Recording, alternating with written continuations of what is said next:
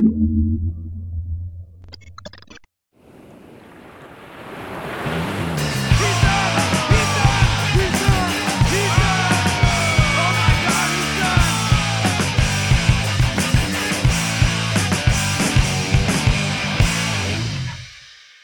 Pedro Leal, muito obrigado por vir. É um prazer ter-te aqui, um dos grandes nomes do rugby em Portugal. Antes de mais, perguntar-te como é que começaste no rugby e como é que, como é que descreves esta tua aventura nestes últimos muitos anos de carreira.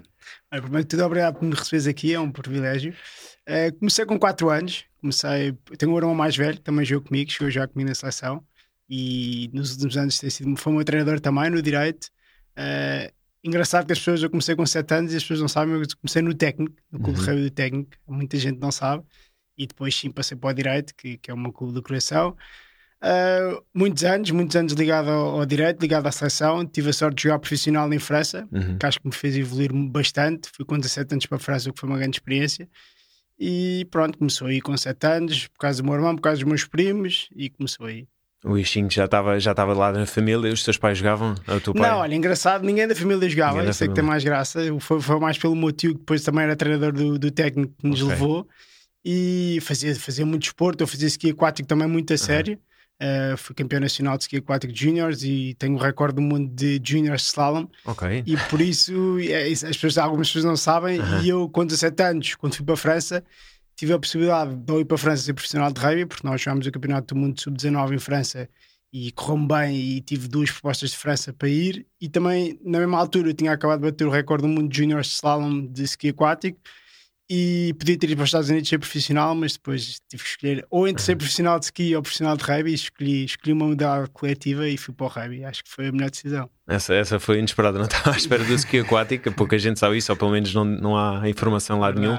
Como é que começaste no ski aquático, já agora por curiosidade? Olha, aí sim, aí pelos meus pais. Okay. Uh, desde eu comecei a fazer ski aos 4 anos, tenho fotografias minhas com 4 anos uh, a fazer ski e, e aí sim muito pelo meu pai, porque nós passámos os verões todos em Montargil, uhum. Castelo de Bode e foi o bichinho que ele nos criou. Ainda temos barco hoje em dia, temos motas de águas e sempre, sempre nos criou esse bichinho. Ou seja, quando os meus amigos estavam no Algarve uh, nas festas, eu estava em campeonatos de, da Europa, campeonatos uhum. nacionais e por isso as minhas férias eram muito ligadas ao desporto. Também joguei futebol também no, no colégio, muito mais a sério, joguei ténis, ou seja, passei por todos os desportos até decidir que realmente era o rugby que eu queria e o ski aquático, porque muitas vezes eu ia, ia fazer ski às 7 da manhã e depois tinha jogos ao meio-dia de, de rugby por isso era um fim de semana duros, mas pronto, tudo, tudo se fez e acho que foi, foi bom porque me ajudou bastante e, e acho que o ski teve uma, uma muito importante no, no rugby, porquê? Porque eu quando cheguei, cheguei à França com 17 anos, nós com 17 anos ainda não fazíamos ginásio, hoje em dia uhum. já se faz, mas isto há muitos anos não, não se fazia muito ginásio e eu, apesar de ser pequenino, era bem desenvolvido, tinha as costas largas, tinha umas pernas fortes, por causa do ski aquático. Uhum. E lembro perfeitamente de chegar lá nos testes físicos e dizer: Ah, mas há quanto tempo é faz ginásio? E eu não, nunca fiz ginásio, mas como tinha uns, uns ombros muito desenvolvidos, e para o rugby é importantíssimo, uhum. porque as maiores lesões é nos, nos ombros e nos joelhos. E isso foi uma, uma grande virtude para mim, porque nunca tive lesões à série, se calhar também ligado por causa disso ao, ao, ao ski aquático, certo. e por isso eh, hoje em dia, mesmo com 37 anos, não me lembro dessa uma lesão muito grave que eu tenha tido. E em termos de equilíbrio também te ajudava, em termos de, de posição também de, de, jogo de pés, não tanto porque não mexes os pés com o ski, mas, mas acabas por ter mais equilíbrio do que, do que os teus colegas, os teus adversários. Tu começaste muito cedo no rugby e tiveste vários títulos, gente, títulos nacionais foram inúmeros com, com o direito, tiveste vários títulos europeus, uh, chegaste, chegaste, foram campeões mundiais de universitário, Fomos, certo? Exato. E foi, foi, desse, foi desse Mundial que surgiu a oportunidade de ir para a França? Não, olha, foi antes. Foi antes? Foi antes, muito antes, porque aí, aí já, já tinha, acho que tinha 22, 23 ah, anos. Ah, okay. é, quando, tava, quando foi o Campeonato Universitário no, no, no Bessa, né, uhum. no Boa Vista, uh, aí já tinha uns aninhos já de seleção. Não, não foi no Campeonato do Mundo Sub-19, em França. Eu joguei, tive a sorte de jogar dois Campeonatos do Mundo Sub-19, porque eu jogava sempre no escalão acima do meu, então joguei joguei um campeonato do mundo em Itália e um em França, uhum. e esse em França eh, realmente correu, correu bem. E logo quando acabou, nós tivemos, jogámos um, o último jogo. Eles vieram falar comigo, perguntaram se eu tinha interesse em ir para a França. Isto, isto foi em, em junho, acho que foi em junho. Em agosto tive uma proposta e meti-me num curso de Aliança Francesa intensivo durante, durante o verão. E lá fui eu com 17 anos para a França. Não, não foi fácil, mas foi top, porque eu cheguei lá, fui para uma grande equipa que era o Berrive uhum. e fui para a academia do, do Berrive, ou seja, como um bocadinho as academias do Sporting e do Benfica de futebol, uhum. mas aquilo lá de rugby, ou seja, eu vivia 24 horas uh, rugby, ou seja, nós estávamos num, num, prédio com, com 10, 10, 10 apartamentos em que era só jogadores profissionais e, e eu estava lá com 17 anos no meio de internacionais franceses, no meio de, de, de italianos, ou seja, aprendi com os melhores, ou seja, eu uhum. achava que em Portugal se calhar era, era dos melhores e cheguei lá e era mais um ainda, por cima, quem é que é o português que vem aqui para o centro de formação, o único português que está aqui e foi ótimo porque evolui bastante e eles também passaram a respeitar e depois aos, aos 17 anos, 18 anos comecei, comecei logo a ir à seleção, que foi ótimo para mim. Tu, foi a tua transição de amador para profissional nessa altura? Foi, foi, começou aí, eu tinha uhum. 17 anos, eu não tinha feito o 12 segundo, eu tentei, eu fui para lá com, ainda não tinha o 12 segundo e fui para lá e tentei uh, fazer o décimo segundo, uhum. conjugar, mas não foi fácil, porque sendo francês, hoje em dia falo fluentemente francês, mas na altura tinha tido um, um mês de curiosidade de francês, sabia dizer olá, adeus, como é que te chamas? Ou seja, mas passado, passado um mês já falava muito bem e andei lá, tentei passar o 12 segundo, que é o BAC, mas uhum. não, não é nada fácil, porque quando calcular um francês vir para Portugal tentar passar o, claro que um, um, um décimo segundo em português é impossível, por isso tive lá dois anos, foram dois anos espetaculares, um, evolui bastante e depois voltei precisamente porque uh, eles também não queriam deixar jogar pela seleção, nós na altura já estávamos no circuito mundial de Sevens uhum. e eles só me deixavam ir duas etapas e depois voltei, voltei para acabar os estudos e voltei porque na altura já estávamos no circuito mundial de Sevens, depois eu fui capitão de equipa e por isso preferi jogar por Portugal e estar no circuito mundial de Sevens, que era uma coisa incrível para nós. E pronto, e deixei um bocadinho França de lado. Uhum. Depois voltei mais tarde, já mais velho, uh, também só um ano. Foi uma experiência também muito gira no Nice. Uh, mas depois eu, as equipas em França, como és profissional, não, depois não te deixam jogar por certo, Portugal, porque certo. nós nos Sevens, como sabes, estávamos muito tempo fora de Portugal. Exatamente e por isso eles deixavam-me ir a uma, duas etapas. Eu disse: Não, eu quero jogar o Sevens, quero jogar para Portugal. É o maior orgulho jogar para Portugal. Meu primeiro capitão de equipa e pronto. E deixei um bocadinho a aventura de França. E tive a sorte também, tinha um contrato com a Federação também que me ajudou. Claro que, claro que em França recebi muito claro, mais dinheiro do, claro que, que, do, que, por Portugal, mas pronto, o orgulho é já por Portugal, ser campeão de Portugal. Claro. E pronto, e cá fui ficando e tive a sorte de jogar muitos, muitos, muitos anos no circuito mundial e o Campeonato da Europa. Também fui muitas vezes campeão campeão da Europa Portugal e isso acho que não me arrependo nada. Foi um sucesso tremendo a tua, a tua presença na seleção. Ainda agora falamos assim muito brevemente do, do Algarve Sevens, assim, a vitória em casa com um estádio cheio para rugby, não é? Porque infelizmente o rugby ainda não tem a, a massa adepta que tem um, um, futebol. Mas como é que, como é que foi? Eu estava no papel de organizador, tu no papel de jogador, como é que foi viver aquela, aqueles dois dias intensos de rugby? Olha, foi, foi, incrível porque aquilo era o apuramento para o Campeonato do Mundo uhum. e, e, sendo em casa, sendo no Algarve com, com, os nossos amigos a verem, realmente foi impressionante porque foi assim o nosso primeiro grande evento em, em Portugal. Uhum. Eu por cima no Algarve, onde, onde realmente o tempo é espetacular. E eu lembro de falar com os franceses, com os italianos, com os espanhóis, eles adoraram aquilo. E nós tendo ganho esse, nós apurámos para o Campeonato do Mundo nas meias finais, mas tendo ganho o torneio uhum. uh, contra contra a França, contra, contra na altura, viemos com a Itália nas meias finais, penso eu. Uhum. E foi incrível porque a organização foi espetacular. Eles hoje em dia ainda falam desse, desse torneio e acho que tenho pena não termos repetido no, no, no, que nunca mais tenha, tenha essa possibilidade, essa, essa possibilidade de fazer um grande torneio em Portugal.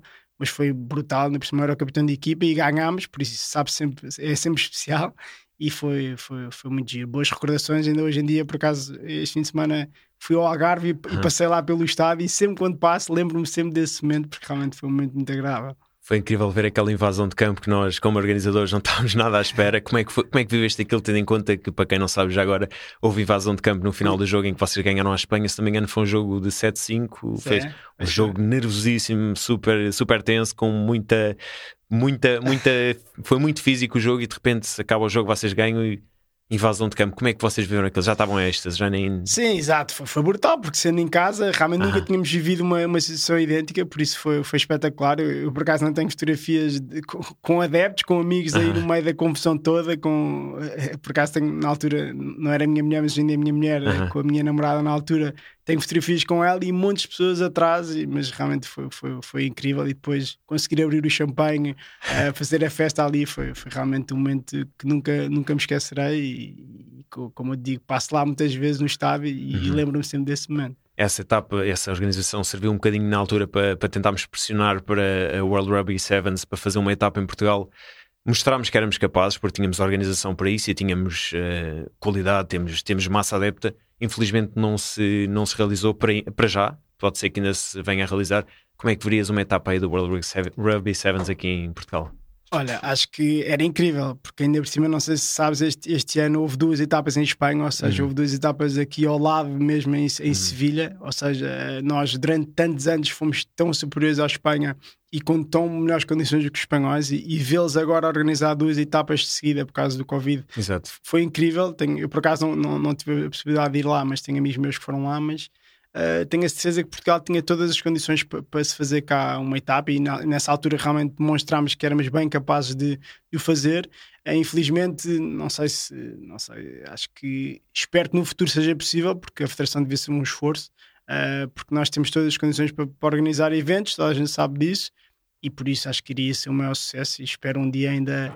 Quem sabe, como treinador de Portugal, ser, receber uma etapa em Portugal era, era espetacular. Tu, tu jogaste muitos anos, com, tiveste uma carreira muito longa. Como é que foi conviver, conviver, não, conjugar a tua carreira de jogador com, com a preparação para o futuro, para o pós-carreira? Como, é que, como é que foste gerindo isso? Olha, uh, eu, eu como, como disse, eu estive sempre ligado muito ao desporto, como ajudou. Uhum. Também criei na altura com o meu irmão uma academia de rugby, que é a Academia uhum. Pedro Leal, e que ele, como eu estava muito tempo ausente, ele, ele eh, ajudava-me ajudava nessa etapa e realmente foi, foi muito bem conseguido. Tenho, Uh, hoje em dia ainda se mantém, se bem que estes últimos dois anos têm estado parados, porque o meu irmão depois foi treinador, treinador principal do Direito e teve que, que, deixar muito essa, essa parte da academia. Mas eu hoje em dia, no, no que eu faço, que eu hoje em dia vendo casas, vendo casas uh, em Cascais, em Lisboa, uhum. na Comporta, e vejo que isso ajuda muito porque, além de falar fluentemente francês, também falo inglês e noto que as pessoas um, ehm, no mundo gostam muito de rugby e realmente quando eu falo com, com clientes, depois eles ou, ou perguntam porque é que eu falo francês ou porque é que eu fiz, eu digo que joguei rugby e realmente as pessoas depois vão pesquisar e, e veem quem é que eu fui, né, que fui capitão da seleção e acham imensa graça. E isso é bom porque traz, traz outros clientes, traz certo. outras pessoas e depois eu fico, costumo muito ficar ligado a, essas, a esses clientes e que trazem mais clientes e realmente tem sido tem sido depois de eu me ter sido profissional, já, já passam seis anos e, e tem corrido muito bem, acho que também graças a, a essa ligação que eu tenho ao rugby. E tu crias a resiliência que é preciso, num, especialmente num, num, negócio como a, como a venda de casas, em que ouves muitos nãos e uhum. tens que ser muito resiliente e muito persistente com os teus clientes. Essa resiliência que também te vem do rugby ajuda-te ainda bastante no dia a dia, não? Claro, é, nós eh, realmente eu, eu ainda, ainda continuo a treinar, por isso agora eu treinei muito três anos do Sporting no rugby uhum. feminino, foi o que eu comecei a minha carreira agora como treinador, ainda jogava, ainda jogava os meus últimos anos e era treinador, porque sempre admirei, sempre admirei o rugby feminino, porque se nós tínhamos digamos, más condições comparativamente com, com o resto da Europa e o resto do mundo, as, as miúdas ainda mais, e realmente eu lembro-me de estar no estádio nacional a treinar e vê-las treinar ainda me dava uh, maior vontade, porque realmente elas, ainda com menos condições do que nós, uh, tinham na altura resultados bons, e depois tive a oportunidade de, de treinar o Sporting, tive três anos espetacular, e agora hum, voltei para o meu clube, para o direito, agora já sim sem, sem jogar, porque já tenho uma família grande, tenho três filhas, e a minha mulher disse: ou, ou jogas ou treinas, eu não senão era fim de semana de fim de semana de é rugby, durante, durante, muitos anos que foi o que eu fazia, mas pronto, era profissional, porque ela entendia. Agora, sendo já amador, a família, como é óbvio, é muito importante na, na nossa claro. vida e passo muito tempo passo muito tempo no raio passo muito tempo fora de, fora de casa e, e a família é importantíssima e por isso uh, continuo a gostar continuo a ser treinador e, e, quem sabe um dia o meu grande objetivo era era se calhar um dia ser treinador de Portugal Sevens porque acho que nós temos condições incríveis uh, em Portugal porque é mais fácil arranjar 12 bons jogadores do que 30 bons jogadores e uhum. tu sabes que os portugueses nós em Sevens fomos muito fortes, ganhámos a África do Sul, ganhámos uhum. a Austrália, ganhámos a Inglaterra N de vez, ganhámos a França no 15 isso não é possível, por isso eu acho que Portugal uh, tem todas as condições para voltar à elite e, e, espero, lá está, como falámos há pouco tempo, organizar uma etapa de circo mundial em que Portugal entrasse era incrível. Uhum. E tu és um jogador de porte pequeno, sempre, sempre foste conhecido por isso, mas és um jogador rapidíssimo, com um jogo de pés incrível. Como é que foi adaptar-te ao de 15? Ao de 7, se calhar ajustas-te mais tendo em conta a, tua fisionomia, mas como é que foi jogares e ainda para mais sem lesões, uh, durante, sem lesões graves durante tanto tempo, como é que foste fintando o, o porte pequeno num desporto tão físico como o rugby? Olha, acho que o mais importante foi isso, foi ter feito vários desportos e, como eu disse uh, no início, o ski ajudou muito porque uhum. realmente as lesões mais, mais frequentes no rugby é, o, é os, os ombros, uhum. os ombros nas placagens e os joelhos nas fintas e eu realmente tendo um porte pequeno, era rápido e tinha um bom troca de pés e eu em França evolui muito o meu jogo ao pé porque nós em Portugal não damos tanto, tanta atenção a, esse, a essa coisa okay. específica. Ou é um jogador que tem jeito e treina um bocadinho sozinho, mas lá não. Nós, eu lembro nós à quarta-feira, tínhamos treino específico de uma hora e meia só de pontapés. Em, em Portugal isso, isso, infelizmente não existe porque as pessoas são amadoras e, uhum. então, nós enquanto eu estava a treinar, as outras estavam, estavam no colégio, por isso em Portugal é um Exato. bocadinho mais difícil.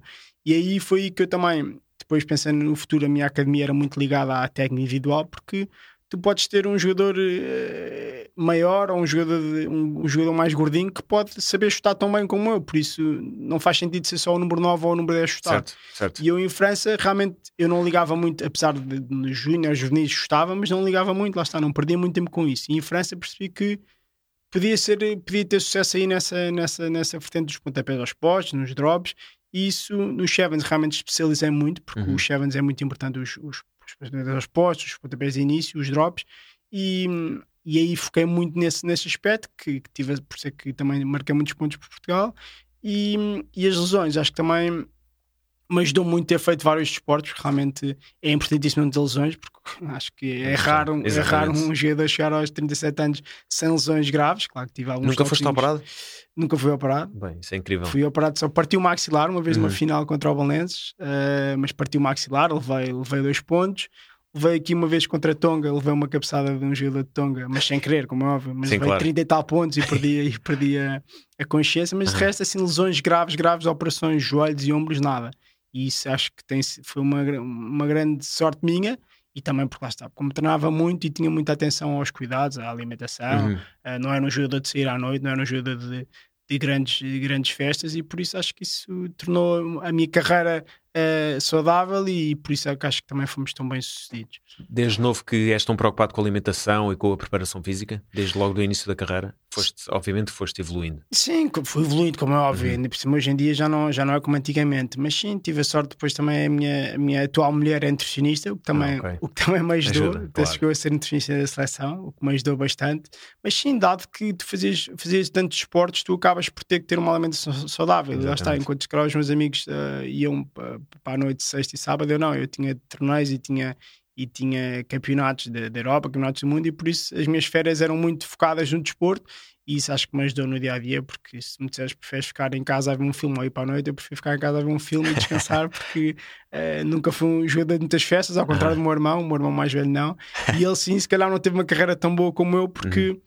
Lá está, foi operado aos dois joelhos, foi operado ao ombro, ou seja, enquanto ele se calhar até tinha eh, mais potencial do que eu, não ligou tanto à parte, à parte uh, cuidada do uhum. corpo e, e, e, não teve uma carreira tão forte como a minha também ligada a isso. E reflete-se, tanto tivesse isso um bocadinho nos jovens e que falavas na tua academia, já agora perceber como é que surgiu a ideia de fazer uma academia e que resultados tem tido e como é que tem sido a experiência.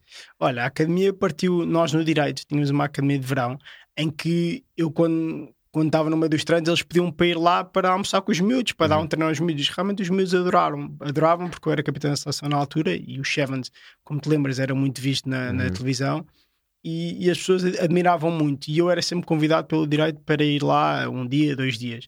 Depois comecei a pensar, por que não fazer, já que os miúdos adoram, adoram, adoram que eu esteja lá e os meus colegas estão lá, por que não fazer uma academia com o meu nome?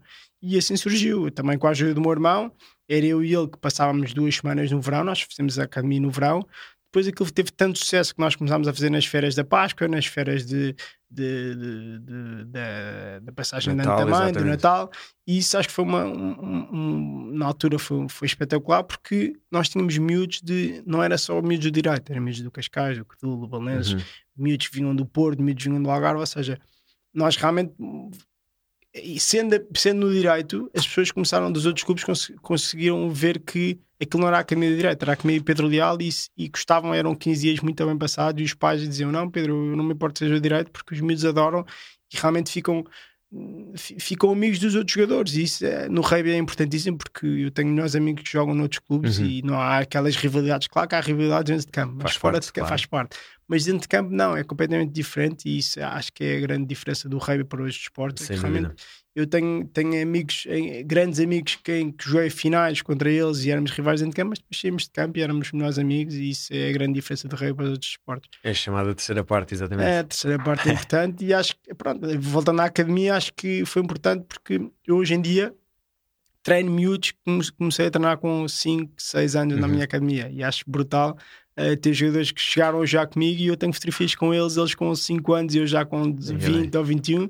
e, e cheguei já com eles, por isso é incrível ver essa evolução e dá-me um enorme prazer uh, ter partilhado o campo com eles e ter-lhes ensinado o início da carreira e por isso acho que é uma coisa para se manter. E o rugby claramente está em crescimento. Tivemos um boom grande, possivelmente ali, talvez no momento que coincidiu com, com aquele Mundial de, de 2007, em que há o, pá, a eterna, a eterna uhum. imagem de vocês a cantar o hino. Antes, antes de falarmos aí da evolução do rugby, preciso só que comentes um bocadinho como é que pá, aquela emoção toda, ainda hoje me arrepio a ver, e não estive a ver o vídeo, arrepiante num, num jogo em que, em que iam jogar contra a Nova Zelândia e que depois fizeram o ACA para vocês. Qual, qual, é que, qual é que era o sentimento a partir para aquele jogo?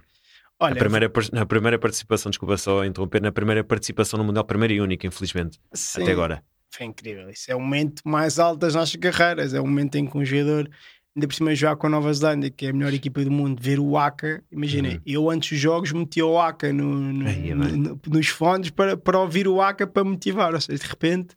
Uh, estamos a cantar o hino de Portugal, que é um orgulho. Jogar um campeonato do mundo, que é uma, uma coisa incrível, que foi realmente o único que tu me disseste e jogar com a Nova Zelândia foi, foi, foi, foi incrível. Foi incrível, mas é engraçado que toda a gente pergunta isso, mas a parte, a parte mais interessante, a parte que mais nos arrepia, não foi o jogo com a Nova Zelândia, foi o primeiro jogo do Mundial que foi com a Escócia. Com a Escócia, exatamente. Com a Escócia, realmente nós mostra-se muito o win da Nova Zelândia por ter sido contra a Nova Zelândia. A Escócia foi igual, exatamente. O escocês foi, uhum. foi ainda mais impressionante uhum. porque ali realmente foram quatro anos de trabalho intenso em que só nós, ali os 30, mais o Tomás Moraes, é que acreditou que era possível e nós realmente, quando começou o estádio cheio, o estádio cheio de portugueses, realmente nós nunca tínhamos jogado num estádio uhum. de futebol com 30, 40 mil pessoas e realmente ver ali a adrenalina, ver todas, todos os nossos amigos a verem o, o jogo foi incrível e, e lembro perfeitamente a nossa chegada ao estádio eh, na caminhonete, o silêncio que se fazia na caminhonete, porque uh, realmente tu trabalhas a vida toda para jogar um campeonato do mundo e chegar ali e ver que aquilo é possível e que está ali a que vai acontecer foi, foi realmente espetacular. Eu tive a sorte de jogar três campeonatos do mundo de Sevens, uhum. mas o campeonato do mundo de Sevens não, não é igual no campeonato de 15 e por isso esse, esse sem dúvida foi o momento auge das nossas carreiras e da minha carreira porque foi incrível. Para ti, enquanto jogador, como, quão fácil é fazer a transição do rugby de 15 para um rugby de Sevens, por exemplo, para quem não percebe bem? Olha, não, não é fácil. Nós realmente fazíamos isso, não éramos muitos jogadores que fazíamos isso, mas uh, eu lembro-me de estar a jogar uh, contra a Espanha em, em Madrid e no dia a seguir ir para Hong Kong jogar um torneio. Ou seja, enquanto os jogadores franceses, jogadores uh, neozelandeses, jogadores eram profissionais e só faziam sevens durante o ano todo, nós não, nós jogávamos 15, jogávamos 7, jogávamos 15, já, ou seja, era, era duríssimo porque nós jogávamos pelo clube, jogávamos pelo 15, jogávamos uhum. pelo 7 e era muito, muito duro porque nós não tínhamos descanso. E, e voltava se calhar uma terça-feira do Dubai e no sábado estava a jogar o direito contra o Cascais, ou seja, uh, também aí também tive sorte de não ter lesões. Uh, Exato, exatamente. aí também vem uma preparação muito forte, mas o Sevens é importantíssimo para, para o de 15 porque como tu tens de estar muito bem fisicamente, a minha passagem, como também é uma posição muito específica, eu jogava a 9, a 10 uhum. e a 15, uh, ah, fazia bem. Claro que havia ali momentos, uh, uns momentos melhores, outros piores, mas uh, acho que o Chevans foi importantíssimo na minha evolução como, como jogador de 15. Mas hoje em dia é quase impossível fazer isso, porque tu tens, por exemplo, tens a Espanha em que tem 20 jogadores profissionais, tens a, ou seja, todas as equipas são profissionais de 7 e há os profissionais exato. de 15 e nós em Portugal fazíamos já isso e está há, há, há 10, 20 anos. E, e, e, acho que hoje em dia isso é cada vez mais difícil, cada vez mais impossível, mas pronto. Acho Ainda que... continuam a fazer, continuam os jogadores de 15 a ir aos Sevens. Continuam, mas não te esqueças, nós jogámos o circuito mundial. Hoje em dia, como já não estamos, apenas Exato. nos meses, no final da época, no começam a jogar Sevens. O Campeonato da Europa é no final da época, por isso os jogadores acabam o 15 e têm ali dois meses para treinar só Sevens. Mas nós na altura fazíamos as duas coisas, o que era complicado. Toda. E os Estados Unidos chegaram na altura, lembro de contratar um velocista para, para a equipa de Sevens. Era, era outro, é outro orçamento, é outra capacidade de resposta. Os Estados Unidos nunca tiveram grande tradição de rugby por causa do futebol americano. De repente chegam com, com um velocista. Como é, que vocês, como é que vocês viam essa evolução de outras equipas? E vocês ali, obviamente, com orçamentos muito limitados, a competir contra elas. Olha, isso, essa história é engraçada. Eles depois, nessa altura, foi o Carnen Niles, o primeiro velocista norte-americano a jogar pelos Sevens, e eu lembro-me de nós muitas vezes treinávamos nós num campo e os Estados Unidos noutro, e lembro-me que ele a fazer trabalho específico à parte, como é que, porque ele não sabia placar, ou seja, Exato. correr dava para correr, ele sabia agarrar bola, quando agarrava a bola ninguém o apanhava, mas depois não sabia placar, ou seja, era um jogador pequeno, se calhar a minha altura ainda é mais magro do que eu, e por isso ele não sabia placar. E lembro-me de olhar e ver ele sozinho, só com o treinador, a treinar a técnica de placagem. E isso é incrível porque nós em Portugal era, acho que não era possível fazer isso. Uhum. Eu lembro na altura o Tomás Moraes andou atrás do, do Obiquel. Do Obiquel. e, e ele disse: Sim, sim, eu vou, eu vou, eu vou. Nunca apareceu lá, como é óbvio. Mas sim, os Estados Unidos, depois disso, também tiveram outro velocista, o uhum. Perry Baker, que foi duas vezes o melhor jogador do mundo. E por isso eles têm duas setas. Um, no Chevron só para isso. Ou seja, eles foram buscar dois atletas em que se calhar eram um dos 50 melhores do mundo em, em nos Estados uhum. Unidos, em se calhar em Portugal eram os melhores, Exato. mas como os Estados Unidos são tão fortes no, no, na velocidade, eles foram buscar estes dois que sabiam que nunca iriam ser os, se calhar, os top 10 da América e, e hoje em dia são, são grandes jogadores dos do Chevons e, e, isso tem sido incrível. Tu falaste há um bocadinho no fair play da, do jogo e eu equiparo muito o fair play do rugby com o fair play dos esportes de combate, em que estão ali num desporto altamente físico com com sangue, com muito, pá, com muito dano físico, mas no final do jogo cumprimentam-se todos e mesmo no decorrer do jogo pá, há sempre aquele espírito amigável. Como é que, como é que isso, de onde é que isso vem, esse espírito amigável? Olha, isso, isso educação. É, é, educação, exatamente. É o respeito. É o respeito uhum. dentro de campo, ok, vamos nos matar uns aos outros. Bem cá há muitas regras, como sabes. Uhum. Mas depois, primeiro é o respeito que tu tens pelo adversário e pelo árbitro. Logo aí, eu, por exemplo, eu gosto muito de futebol, mas eh, é impensável pensar como eles falam com o árbitro. Completamente. Seja, nós ali é o capitão que fala e, e, mais ninguém. Se alguém fala, o capitão, o, o árbitro marca a falta e tu levas uma penalidade. Ou seja, a equipa é, recua 10 metros porque tu falaste com o árbitro. Uhum. Ou seja, não há mesmo esse espírito. E lembro-me, por exemplo, lembro quando, o jogo com a Nova Zelândia, nós acabou o jogo e eles foram ter ao nosso balneário com as cervejas para nós vermos uma cerveja okay. com eles. E lembro-me nós uh, estávamos a tirar fotografias com eles e pedimos autógrafos deles. Não, autógrafos não vos damos porque vocês também estão aqui no campeonato do mundo. Ou seja, tiramos fotografias, mas autógrafos não damos porque trocámos camisolas com eles. Uh -huh. Para nós foi, foi incrível. Mas eles foram ter connosco ao nosso balneário. Ou seja, tivemos a beber todos uma cerveja. Ou seja, estás a, estás a com os teus heróis a, a, a, beber uma cerveja a, a, seguir ao jogo foi incrível. E, as, e os jogadores que não jogaram esse jogo, tiveram a infelicidade de não jogar, eu tive a felicidade de jogar o jogo todo, foram jogar futebol contra a Nova Zelândia. É, okay. As pessoas também não sabem. Então nós jogávamos um, um, jogo de futebol acho 7 contra 7 e aí Portugal ganhou 3-1. Realmente. Toma. Não, mas levámos 100 pontos no rei, mas no futebol não demos hipótese. Isso não interessa, isso não, não interessa. Não demos hipótese e realmente lá está. É, é uma modalidade diferente. Uhum. A terceira parte é importantíssima e eu em França tinha muito isso e foi aí que eu também aprendi muito a, respeitar também o adversário porque nós como íamos jogar fora e ali não, não é como Portugal que é pequenino, tu vais jogar ali ao Restelo claro, ou vais claro. jogar a Cascais, quem, quem é maior estás uhum. lá. Uh, lá não, tu vais 7, 6 horas de autocarro pois. e depois tem que haver mesmo uma terceira parte porque tu tens que comer alguma coisa antes de ir embora. Exato. Então aí foi que eu percebi que hum, ainda começas a respeitar mais o adversário, depois começas a fazer também amigos uh, fora, fora, fora de campo. Uhum. E, e, acho que isso foi importante também na, na minha carreira uh, e, e, ter sido respeitado também, porque também ter jogado em França também me ajudou. Depois ter sido capitão durante muitos anos no circuito mundial em que empatámos com a Nova Zelândia, que é uma coisa incrível. As pessoas uh, ainda, ainda falam desses momentos e realmente são momentos inesquecíveis, porque tu no 15, ok, foste a campeonato do mundo, mas nunca na vida Portugal vai ganhar a uma, uma Inglaterra, a uma França. Estão anos de luz de nós e nos Sevens realmente nós fazemos isso semana sim, semana não, e isso é um, uma coisa inesquecível que eu espero que Portugal uh, tenha a oportunidade de voltar a, a, ter esse êxito. Uhum. Nós, tem, nós temos a preparar a nossa juventude, como falas, uh, temos, temos, tens a tua academia, temos vários clubes a investir um bocadinho mais, a trazer jogadores de fora. Quão importante é trazer jogadores de fora e os jovens dos vários clubes jogarem competições internacionais ou competições em que permitam competir com, com equipas internacionais, como é o caso do Youth Festival, que acontece todos os anos. Quão importante é isso para, para a evolução do rugby português, que, que já não tem falta de volume, mas ainda tem alguma falta de profissionalização no sentido de, de investimento? Sim, olha, eu acho que as seleções de Portugal, desde o sub-18 até o sub-20, é temos sempre umas seleções fortíssimas. Uhum. Nós somos campeões da Europa várias vezes uhum. e realmente os mitos têm um potencial enorme, mas uh, o grande problema é é quando passa essa dos 20 anos até aos. É quando tu começas a trabalhar ou quando vais para a universidade. Exato. E aí perde-se muitos jovens, muitos bons jogadores, em que lá fora é impossível, é impossível perderem-se porque eles aí oferecem contratos profissionais, eles ficam. Uhum. E em Portugal, infelizmente, nós não conseguimos ter isso, que ainda perdemos vários desses jovens que. Eu tenho jogadores, tenho amigos meus que jogaram até aos 20, 21 anos e depois deixaram de jogar e eram jovens promessas, eram jogadores com muito potencial. mas acho que Portugal tem feito um excelente trabalho. Nós temos uh, o, centro, o centro de formação de, de, de, em Lisboa é ótimo, os treinadores são cada vez mais fortes, temos boas condições. Um, depois, a vinda destes estrangeiros acho que é uma mais-valia porque o torna o campeonato português mais, mais forte. Uhum. Uh, eu, durante muitos anos, tive, tive, tive colegas meus, argentinos, alguns sul-africanos, e isso fazia-nos ver o rugby de outra maneira e fazia-nos evoluir como jogadores.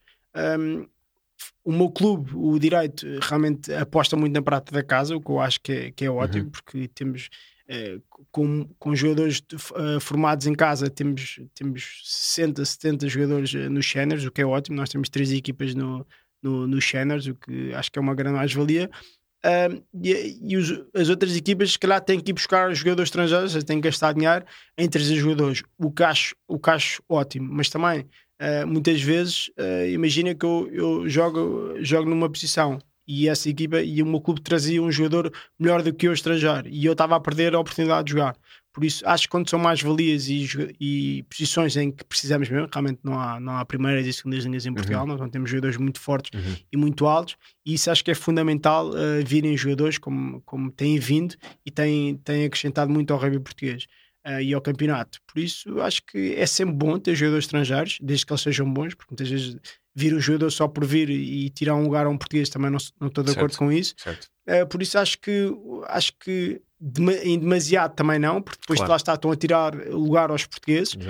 Um, mas por outro lado acho que é importantíssimo que o rugby, o rugby evolui, o campeonato evolui e se depois queremos jogar para Portugal é, mais, é bom ter bons jogadores em Portugal que sejam estrangeiros para evoluir, para, para evoluir os jogadores portugueses. E para puxar o rugby para cima e para Exato. também puxar por esses próprios jogadores, saberem que vem alguém para a posição deles e só os obriga a, a, treinar mais, mais e mais. Tu eras pessoa de analisar muito as outras equipas pré-jogo ou deixavas isso mais para a equipa técnica? Olha, um, em Portugal, hoje em dia, na minha altura, não se, não se analisava uhum. muito os adversários. Claro, depois, mais tarde na seleção, começámos a ter claro. um analista de vídeo, mas já mais tarde, e isso partiu muito dos Sevens, porque realmente os Sevens, uh, sendo 7 jogadores e 7, 14 minutos em campo, uhum. um, aí sim tinhas que analisar o adversário por menor, nós sabíamos o que é que eles iam fazer e eles sabiam o que é que nós íamos fazer. E isso uh, evoluiu muito, nos últimos anos evoluiu muito, e acho que é fundamental, porque Uh, tu sabendo o que é que a outra equipa uh, vai fazer é importante e por isso é que nos dava uh, tão bons resultados. Uhum. No 15 hoje em dia também se analisa muito, se bem que em Portugal não é tão não é tão não vai tanto ao pormenor como, como, como, como, lá fora, mas acho que já faz muita diferença e eu gostava sempre de saber o que é que pelo menos os jogadores que à minha frente faziam, porque saber por onde é que ele vai, por exemplo, lembro perfeitamente de jogar contra o Gonçalo Foro, que foi um grande uhum. jogador do Cadu, capitão do uhum e eu sabia exatamente o que é que ele ia fazer. Ou seja, ele se calhar um para um comigo, eh, se calhar 90% eh, ele não passava porque eu sabia o que é que ele ia fazer. e isso ajudava-me bastante. Por isso, sim, gostei, sempre gostei de, de analisar os adversários e os, e, os, e os meus adversários em particular na mesma posição. E isso acho que também uh, parte um bocadinho de ti uh, e não tanto da equipa, porque a equipa, como sabe o que é que as outras equipas claro. vão fazer. Um, mas sim, gostava muito de analisar os meus, meus companheiros, até porque depois eram meus, meus rivais na seleção. Exatamente. E, e pronto, acho que isso também me ajudou muito na, na minha carreira. E ajudou também depois na transição para treinador. Ficaste com muito mais conhecimento, muito mais eh, cultura tática, que já tinhas do jogo naturalmente, mas que a juntar essa, essa análise ajudou-te bastante. Como é que foi essa transição para, para treinador? Olha, acho que foi, acho que foi fácil, porque lá está, eu sendo um jogador muito técnico, uh, analisava muito e sempre gostei muito de ver rugby, o que ajuda. Um, e ter estado em França permitiu-me isso, permitiu-me uh, analisar mais ao pormenor e ver as coisas mais pormenorizadas, porque o jogador, acho que tendo um trabalho mais específico, pelo menos na, na minha posição, que é os 3 quartos, uh, acho que tu fazendo uma jogada nova ou um movimento novo pode criar, porque cada vez as defesas são mais fortes uhum. e cada uhum. vez se defende melhor, e tu tens um, um movimento ou uma jogada em que te permite uh, surpreender os adversários, acho que ajuda e realmente eu no rugby feminino notei muito isso, que elas se calhar não iam tanto ao pormenor e eu conseguir, conseguir levar isso para elas e hoje em dia nos géneros também vejo isso, vejo que como nós já treinamos três vezes por semana, muitas vezes não é suficiente para tu ir ao pormenor. E eu gosto de, de ter jogadas uh, ao pormenor e, analisar as equipas uh, consoante as dificuldades que, que podemos criar. Por isso acho que tendo, tendo jogado em França e ter, tendo jogado muito, muito em meu circuito, acho que isso realmente fez-me ver o rugby de outra maneira e perdia-se pouco tempo em Portugal nesse aspecto e acho que hoje em dia cada vez temos vindo a melhorar e, e, e eu gosto muito de fazer isso. E a tua, a tua bagagem de jogador também te ajudou bastante na relação com o treinador com, com os jogadores, não? Sabes perfeitamente como é que funciona o balneário, sabes como é que é o teu dia a dia? Trabalhas a parte psicológica, não trabalhas? Deixas isso para alguém especificamente? Não, olha, gosto. Acho, acho que a parte, a parte psicológica é muito importante. Aliás, é muito, muito importante. Eu acho que lá está. Aí o ski aquático, acho que na minha carreira também me ajudou. Porquê? Porque o ski aquático, sendo um desporto individual, uhum. Uh, tu quando dependes só de ti uh, estás mais focado, enquanto no rei tens 15 jogadores, se eu falhar tu podes me proteger, ali uhum. no ski não, se eu falhasse, se eu falhasse um pormenor uh, se eu falhasse uma boia perdia, perdia um título europeu ou perdia um campeonato nacional. E por isso eu acho que também isso ajudou na minha carreira porque eu sempre fui muito forte psicologicamente. E por exemplo, tendo um, um, chute para ganhar no último minuto em que estávamos a perder por dois e um pontapé valia três. Eu nestes momentos era raro falhar porque Uhum. Lembro perfeitamente de estar a jogar no Circuito Mundial. Lembro-me de ter um pontapé contra a Inglaterra em que estava 5-5 e eu tinha que desempatar e meter o pontapé. Nestes momentos eu não falhava porque realmente uh, psicologicamente era muito forte. E acho que isso é fundamental num, num jogo de rugby porque, ok, tu tens 14 colegas ao teu lado, mas se tu és o estudador da equipa, uh, pode fazer uh, perder claro. o jogo por causa de ti. E tive, lembro-me de vários jogadores estrangeiros também que passaram por Portugal que realmente. Um, ehm, sendo um jogo fácil, eles metiam os pontapés todos, mas depois chegavam a uma final e lembro-me lembro de quando era a altura H, eles falhavam. E tu vês, vês por isso é que um jogador como o Cristiano Ronaldo, ele, ele, quando é os jogos a sério, ele não falha, porque uhum. ele trabalha o psicológico e o psicológico é importantíssimo. E acho que isso nos jovens cada vez é mais é mais difícil eles focarem, focarem só nisso porque eles não são profissionais e por certo. isso têm muitas coisas para pa pensar na vida e acho que essa parte mental é, é bastante importante e ainda devia ser mais envolvida em Portugal. Tu gostavas de assumir esses momentos de grande pressão? Adorava, adorava, adorava e, e, felizmente sempre fui bem sucedido. Uh, tenho algumas histórias engraçadas uh, de finais e, e que realmente uh, eu tinha, também tinha um grande jogador na seleção que, e comigo no direito depois nos últimos anos, que era o Gonçalo Malhar. Uhum. E ele também era muito forte no, no jogo, nos jogos ao, ao, pé e chutes aos postos. E realmente nas finais, muitas vezes nós decidíamos, quer eu gostava, porque eu, eu, não, eu não tremia. Enquanto se calhar um jogador se tiver um chute de 50 metros, não tem pressão e mete, se calhar o chute mais fácil, que é o que supostamente é o mais fácil, eles falhavam. E eu gostava sempre desses momentos e nunca, felizmente acho que nunca tremei muito. Uh, lembro de uma história, nós tínhamos um jogador australiano que jogava, jogava num clube rival e lembro-me que hum, nós antes das finais uh, nós jogámos em casa tu jogas com as tuas bolas uhum. e no, no, no, campo de adversário jogas com as bolas deles e muitas vezes as bolas são diferentes certo. e ajustar faz a diferença uhum. E lembro-me que nós nas finais as bolas eram da federação. E eu, como jogava na seleção, sabia que bolas é que eram. Eu lembro-me de uh, uh, os treinos, uma semana antes da final, eu lembro-me de ir à federação, eu próprio ir à federação buscar bolas para, dizer: olha, emprestem-me as bolas que vamos jogar porque eu quero chutar com essas bolas, Exato. porque as bolas dos meus clubes não são iguais. Ok, e lá eu buscar duas bolas e durante a semana treinava com aquelas bolas. E lembro-me de chegar ao jogo e esse australiano ele estava muito bem, era fortíssimo. E eles dependiam muito desses pontapés. Uhum. E lembro de eu estar a treinar com as minhas bolas e ele estar a treinar com as bolas dele e eu a treinar com as bolas que íamos jogar. E eu lembro-me de dizer: Olha, ele está a estar com aquelas bolas, mas as bolas dele não têm nada a ver com as bolas da final. E ele antes de começar a vir disse: Poca, uh, vamos, uh, estão aqui as minhas bolas, vamos jogar com as minhas bolas. E eu: Não, não, não é com as tuas bolas, vamos jogar com as bolas da federação. E lembro que esse jogo ganhámos e ele falhou vários pontapés, porque lá está, porque ele não estava habituado e não sabia com que bolas é que íamos jogar. E essa parte psicológica, eu lembro eu podia ter dito que sim, mas eu sabia que, que isso ia mexer com o psicológico dele e realmente jogámos com as nossas bolas, com as, as nossas bolas, com as, bolas, com as bolas da federação e ganhámos. E ele teve um jogo péssimo também, muito por causa disso psicologicamente. E lá está, esses pequenos mind games uh, são importantes e eu sempre gostei dessa, dessa, dessa parte. Eras adepto, exato, era isso que eu ia perguntar. Eras adepto de mind games e que fazias alguns mind games antes dos jogos? Sim, olha, ainda hoje em dia com os, com os meus jogadores gosto, gosto de ir buscar uh, ou uma frase que, que a adversária meteu, ou uma fotografia que eles meteram, porque realmente isso ajuda-nos a motivar, nem que uhum. seja um, se calhar não a todos, se calhar uns estão ligam, mas há sempre alguns que, que lhes vai motivar mais e acho que essa parte, sempre gostei dessa parte um, e acho que hoje em dia faz parte. A nossa, os jovens hoje em dia são um bocadinho diferente da nossa altura, mas acho que mexe sempre, nem que seja com um ou dois, mexe neles e, uhum. e eu tento fazer isso muitas vezes. Tu reagias a, a, bocas do público, por exemplo? Não, nada, zero, zero, não ouvias não ouvia. comentários nas redes não, sociais, nada. Não, engraçado, não. Realmente sempre fui muito forte por causa disso, porque realmente sendo eu o estudador da equipa, muitas vezes ouvia, ouvia essas, essas bocas. Bem que o rugby não é tão habitual, mas claro. isso só me fazia uh, motivar ainda mais. Uh, por isso, essas, essas pequenas picardias sempre, sempre me levaram, uh, em vez de ir para baixo, não, ia para cima e guardava essas coisas para mim. E, e se calhar um bocadinho com, com raiva, as coisas corriam ainda melhor, mas fui sempre forte nesse, nesse aspecto. É mesmo o estilo do Cristiano Ronaldo. Falem de mim, critiquem-me que eu respondo com, com pontos e golos. Eu, se não me engano, tu ainda estás no ranking dos, de, de melhores marcadores de, do Rugby Sevens, não é? do World Rugby uhum. Sevens, seja cerca para 15, décimo terceiro, talvez. Ainda estás no, no, no, livro de recordes, como é que te sentes com isso? Olha, acho. Diz-te alguma coisa? Diz, diz, diz. Muitas vezes há alguns colegas meus às vezes ainda mandam fotografia a dizer ainda estás aqui nos. nos... Uhum. Agora, na altura estava em sexto, agora já se calhar estou em Não sei, por acaso confesso que não sei em que lugar é que estou. Eu acho que décimo terceiro, talvez. É, ver. Mas é giro porque é bom ter lá o meu nome, é bom ter um nome português lá, porque realmente não, não é fácil, porque nós, lá está, as outras equipas ainda por cima eu jogava 15 e 7 e os jogadores eram só profissionais de 7 por isso ainda mais orgulho tenho nisso. Uhum.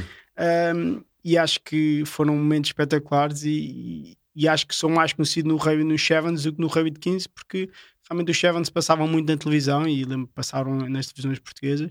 E isso uh, há, há, muitos jogadores lá fora que me conhecem, eu tenho histórias de, de, de clientes meus ou de na rua e de pessoas estrangeiras me conheceram, se calhar os portugueses muitos deles não conhecem, uhum. mas, mas lá fora um, as pessoas me conhecem-me se calhar melhor do que em Portugal. E isso é uma... Fico, fico muito contente quando isso acontece e sei lá, tenho um amigo meu que foi às Fiji e chegou às Fiji e disseram que era português e ele falou logo de mim e do Adérito. Ou seja, bem. é brutal, tipo, pequenas histórias em que, em que, tu, em que tu realmente ficas orgulhoso uh -huh. e pensas que já ninguém se lembra de ti, mas ainda há sempre alguém que, que se lembra de ti realmente dos Sevens e, e por Portugal ter lá, ter lá estado.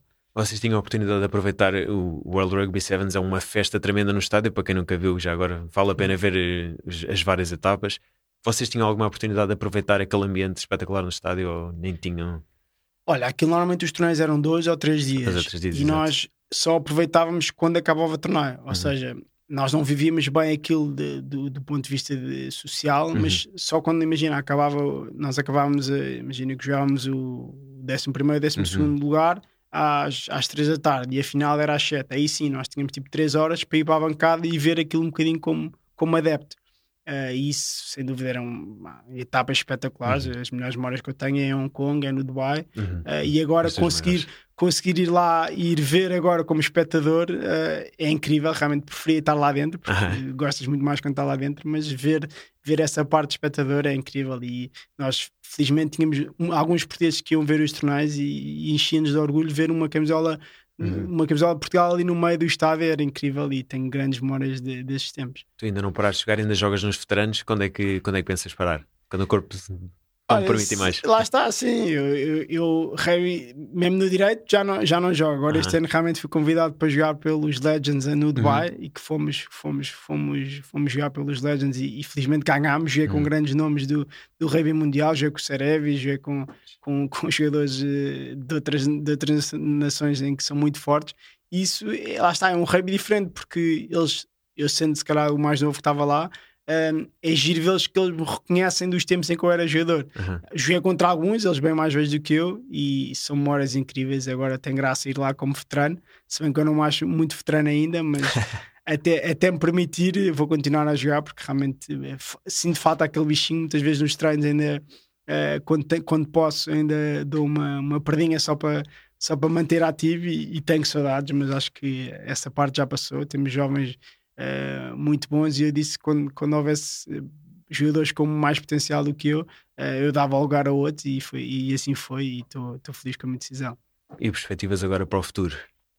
A nível de rugby, a nível profissional? Olha, a nível de rugby, estou muito contente de estar de volta ao direito. Agora, como treinador, nós temos realmente temos, temos três equipas, como eu disse, que é incrível uhum. nos, nos séniores. Eu estou a ajudar, eu estou com a equipa de Challenge, no fundo é a equipa B, que são uhum. muitos jovens de 19, 20 anos, e, e isso vai ser o futuro do, do, direito e o futuro da seleção. Por isso é incrível ver que nós temos tanta, tantos bons miúdos falando no meu clube. E isso, nós temos uma equipa espetacular. Temos o Aguilar, que foi, foi, uma, foi, foi uma, jogou comigo muitos anos na seleção e foi uma selecionador de Seven. Temos o Rui Doreia, que tem a minha idade, que jogou comigo na, que jogou comigo na seleção no direito. E por isso somos uma, no fundo, somos uma família treinadores que fomos todos jogadores e por isso compreendemos bem os, os, os jogadores e, e, é isso que eu te digo. Tendo muitos dos miúdos terem passado pelas minhas academias e tendo jogado comigo, acho que eles nos veem com respeito e o objetivo é esse, é tentar este ano voltar aos títulos pelo direito, que já nos foge há alguns anos. Uhum.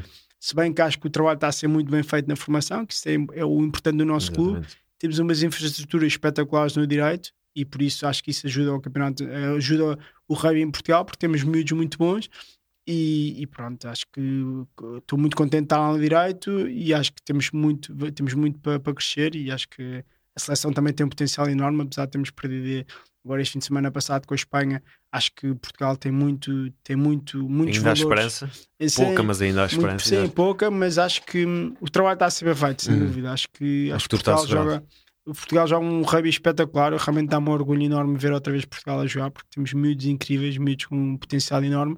Mas agora é também tentar que estes miúdos, uh, como eu fiz, irem para a França, irem para fora, porque realmente tu evoluís, vês o rugby de outra maneira. Uhum. Já tenho, felizmente, já temos alguns miúdos aí para, para, para fora, também para a França, que é o rugby onde é uhum. mais forte, e isso enche-me de orgulho porque eu fiz isso há 20 anos atrás, ou há 30 anos atrás, ou seja, uh, fico contente de ter sido, se calhar, o primeiro júnior a ter ido. Uh, por isso acho que o futuro é isso, é mandar jogadores para fora para eles viverem uma realidade diferente, para serem profissionais, porque eles só Portugal ganha e eles também ganham, porque realmente se querem fazer o que gostam, se querem continuar a jogar rugby, têm que ir lá para fora, porque infelizmente em Portugal é amador e vai continuar a ser. E para o bem da seleção era importante que tivéssemos mais jogadores lá fora. Nós somos peritos em querer fazer omeletes sem ovos, não é? queremos os melhores resultados mundiais sem investimento, sem... e depois é isso que falavas, não há taxa de, a taxa de retenção dos jogadores é muito reduzida porque chega àquele ponto de ok, tenho, vou trabalhar ou jogar, tenho que trabalhar porque jogar amador não, não, não paga contas, apesar de às vezes ter alguns benefícios e alguns patrocínios, mas não é suficiente. E é isso se calhar falta um bocadinho, é mais investimento na modalidade, mais investimento muito bem canalizado, porque a maior parte das vezes nos outros esportes já sabe como é que é, não é? o investimento aparece, mas é mal canalizado, e criam centros de estágios e centros de alto rendimento e os resultados são, são muito poucos. Uh, acham que pronto, há aqui um centro de alto rendimento, já tem aqui o vosso centro de alto rendimento e agora desenvolvam-se e façam o vosso trabalho sem que nós uh, tenhamos mais algum dedo nisso. Portanto, falta-nos realmente aqui mais estrutura, mais investimento e mais uh, trabalho conjunto uh, das várias equipas que eu acho que está a ser feito, mas que infelizmente ainda não é suficiente para, para termos uma, uma seleção ainda com mais jogadores profissionais e com jogadores de fora. Eu acredito que isso vai ser feito no futuro. Uh, acho que estamos a caminhar para lá. A evolução do rugby nestes últimos 10, 15 anos foi, foi incrível mesmo. Eu sigo, sigo minimamente e tenho visto uma evolução incrível. E acho que o futuro para nós é risonho. Sim, eu também, espero que sim. Uh, agora, este, realmente, esta, se não formos ao Mundial, vai ser uma grande. Uma grande uhum. uh, vai, ser, vai ser mal para, o rei português, bem que eu acho que está a ser tudo bem feito. Uh, pode ser que eles que agora voltem a apostar um bocadinho mais nos Sevens. Realmente, esta aposta nos últimos três anos foi tentar ir ao Campeonato do Mundo 15. Se isso não acontecer, é tentar. Acho que os Sevens deviam voltar em força, porque realmente, como eu disse. Temos, é mais fácil ter. É, o nosso estilo de jogo adequa-se mais aos uhum. Sevens e, e por isso há muito trabalho a fazer nos Sevens, porque realmente esta, esta último, os últimos anos foram muito focados no de 15, o que eu acho brutal e acho que tivemos uma evolução incrível. Nós viemos da terceira divisão eh, quase agora para ganhar a segunda divisão e quase, eh, quase apurados para o Campeonato do Mundo. Uhum. Ou seja, acho que tudo foi tudo bem feito, mas os Sevens realmente, eh, eu como particularmente gosto muito dos Sevens uhum. e acho que nós temos um potencial enorme. Espero que a Federação agora volte a apostar um bocadinho mais nos Sevens e, e que consigamos voltar lá ao circuito mundial, que era uma coisa incrível. E a nível de rugby feminino, perspectivas de uma boa evolução também?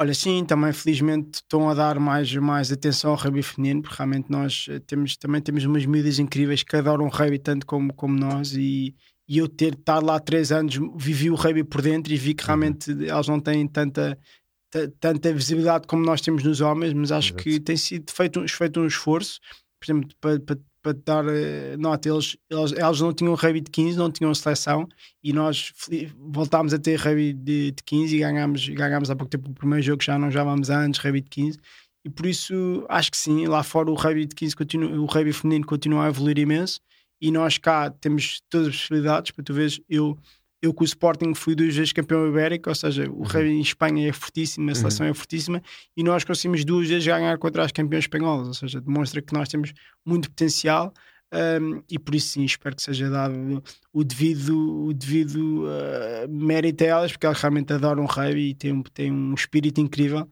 e por isso gostava muito também de prestar ser no rugby feminino. Porquê? Porquê pipoca já agora? Olha, por lá está, sempre fui pequenino. Sempre fui pequenino, então a minha avó chamava-me pipoquinha, então ficou, assim ficou. Ainda hoje em dia, pronto, a minha filha a mais velha, os meus, os, o meu pai também lhe chama pipoquinha. Eh, ela acha imensa graça, também não percebe muito bem de onde é que vem, mas vem, vem da minha é um, avó, como é era pequenino, Exato. vem pipoca, vem daí. É essa, é, a história é essa. Pedro, muito obrigado por ter estado aqui, foi um prazer ter aqui. O teu nome é muito conhecido a nível mundial no rugby. Foi um prazer assistir à tua carreira e muito sucesso como treinador agora e que continues a jogar com veteranos e que Portugal chegue onde merece estar. Obrigado pela participação, um grande abraço, obrigado por tudo.